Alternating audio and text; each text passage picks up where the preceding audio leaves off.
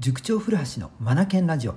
この番組は本を読むことを第一とする学び研究所の塾長古橋が日々の授業づくり受験指導教育相談の中で気づいたことを皆さんと一緒に学びに生かしていくラジオです。さあ今回もですね国語ができない人はどんなことをしたらいいんだろうかどのような学び勉強したらいいんだろうかということについてですね考察をしていくという回にしたいと思います。というか今日で最終回とさせてください。はい。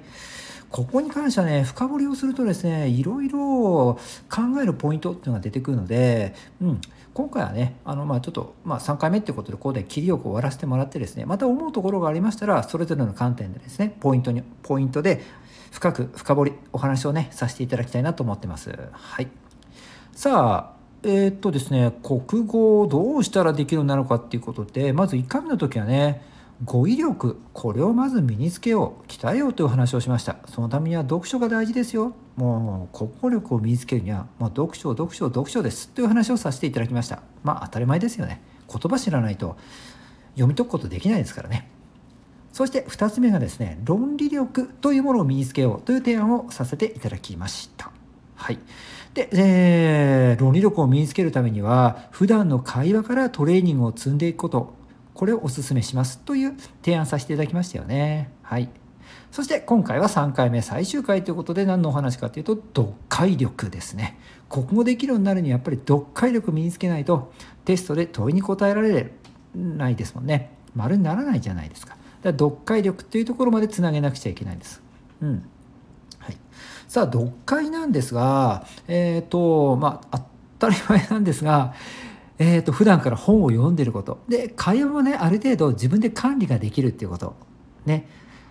この2つですよね。だから前回前々回お話ししたことがある程度できてる。ある程度じゃないな。結構できてるような段階で読解力ですからね。うん、語彙力論理これがない状態で読解力はありえませんので、はい、まずはどあとまずは語彙力論理力これを身につける磨くということに一生懸命なっていただきたいです。そしてそれを踏まえた上での読解力この話をしていきますね、うん、文章を読んだ時にそうですねテストで例えましょうか。テストを解くと大概最後の問題最後の問題最後の問いっていうのは本文の内容についての読解がどれだ計できているのか正確にできているのかというような、えー、問いが並ぶんですよね。用意されてるんですよ。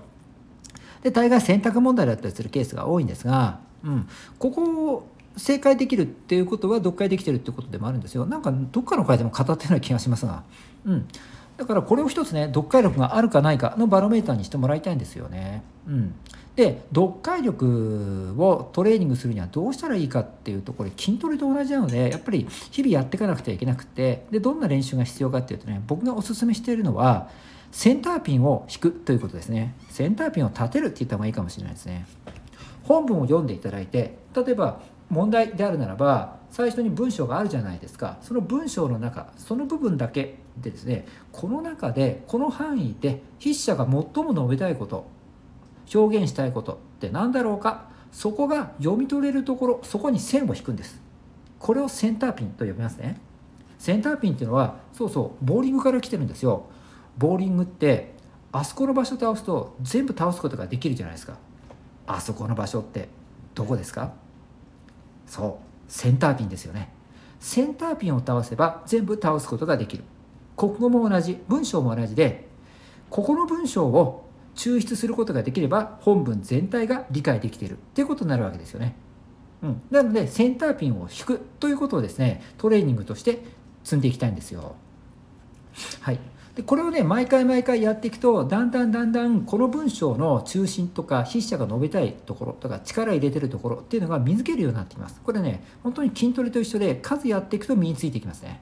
うん、10本もやればね大概ねなんとなくできるようになっていくと思いますよ。早い人だともうそうですね。3本4本ぐらいからもう綺麗にできるようになってきますね。うん。であまり得意ではないんだ。読解力に自信がないっていう方はですねこうするといいですよ。簡単な文章から始めてみる。そうですね。学生さんであるならば1学年や2学年落としたところから始めるのもありだと思います。うん。思い切って小学1年生とか小学2年生レベルから始めるのもありだと思います。簡単な文章なら見つけやすいじゃないですか。ね。そこでできるできる自信をつかんでいってですね読解力をうんと本文の中心っていうのがどんなものなのかっていうのをこう視覚的にもそれから意味的にも捉えられるようにしていく。っていうことが可能なので簡単な文章から取り組むっていうことを僕お勧めします。もし苦手ならばね、うん、得意ならばもういきなりあのハードなとこから入っていただいても構いませんけどもね。うん、そういうね僕もね毎日このトレーニングは積んでいてやっぱり筋トレとしてなんでね、うん、衰えさせるわけにいかないので僕の場合は何でトレーニング積んでるかっていうと新聞です。新聞の朝日新聞の天聖人号ですね。天聖人号。あの新聞のコラムですよ、うん、あれを毎朝目を通してるんですがこの中で筆者が最も伝えたいこと表現したいことって何なんだろうかっていうことでですね、えー、そこに1本線を引くってことを毎回行っています。うん、時によっては線が1本で収まらない時もあるんですけどね。2本とか3本とか、えー、出てきたりするんですがそれもまたありだと思うんですよ。筆者が言いたいこと力入れてるところっていうのをこう見抜くっていうトレーニングを積んでることには変わりないですからね。うん、何ですかね。こう答えが何だろうが、あの、いいんですよ。えー、そこに向けて一生懸命考えるってプロセスが大事なのででこれが読解力の筋力を鍛えていってくれるってことなんですよね。これはおすすめします。はい、それからもう一つはですねキーワードの抽出っていうものをやってみるといいかなと思うんですよねキーワード本文読んだ時に筆者が力を入れたいこと、うん、それから伝えたいことっていうのは大概ね繰り返し出てくるんですよ、うん、でそのうんと筆者が力を入れたいんだな伝えたいんだなって思えるようなところにですね丸をつけていくんですよね。これはワードでいいです、うん、文章じゃなくて言葉もう単語。これでいいんですよ。これらをですね丸を丸をつけていくと。こういった作業も読解力を養っていく鍛えていくものになっていきますね。キーワードキーワードの抽出というのをやってそれからセンターピンを引くってこの2段階だとね、うん、より一層読解力が磨かれていくと思いますよ。はい。さあ、えーと、今日はですね読解力ですね。えー、国ができない人は読解力を磨こうという提案をさせていただきました。その方法としてということでですね。やっぱり数、えー、筋トレのように取り組んでいきたいということ。でそのためにセンターピンを立てるという提案をさせていただきました。で2つ目としてキーワードの抽出これなんかもいいんじゃないかなってお話をさせていただきましたそうそう読解力なんですがより確実、えーと力にしていくためにですねこのセンターピンとかキーワードのトレーニングが終わったら最後は音読で締めてもらいたいんですよね。うん、その文章を音読して締める。こうなるとですね、より一層深まってきます。うん、これおすすめですよ。最後音読で締めるってやり方。さあ、えー、結局3回にわたってお話ししてしまいましたね。国語ができるようになるにはどうしたらいいのかなということで考察をしてみました。改めてですけどもね。うん。えー、語彙力、論理力、読解力。この3つですね。はい。この3つがポイントだと思います。おそらくここで悩んでる方は、この3つのどっか国家がですね、弱いんじゃないかなと思います。特にね、語彙力ですよね、最初の。うん。はい。で、それぞれについてもトレーニング方法を提案させていただきましたので、もしよかったら参考にしてみてください。はい。さあ、えー、今日もですね、最後までお聴きいただき、本当にありがとうございました。あ、そうそうそうそう、今ね、インスタで面白いことを始めてまして、僕たちがですね、授業の中で生徒たちに伝えた言葉とか、授業の中で大事にしている事柄、うん、その日その日のですね、これを言語化して、うん、いや言語言語化言語ですよねもともと。これをテキスト化してインスタに載せて、あのー、皆さんに使っていただこうじゃないのかっていうことをですね試験的に今日から始めました。はい。もしよかったら、インスタで学び研究所をですね、フォローしてチェックをしてみてください。このラジオ番組のように、まあ、土日とか祝日、塾のお休み以外は日々続けていこうかなって感じで、うん、あの考えています。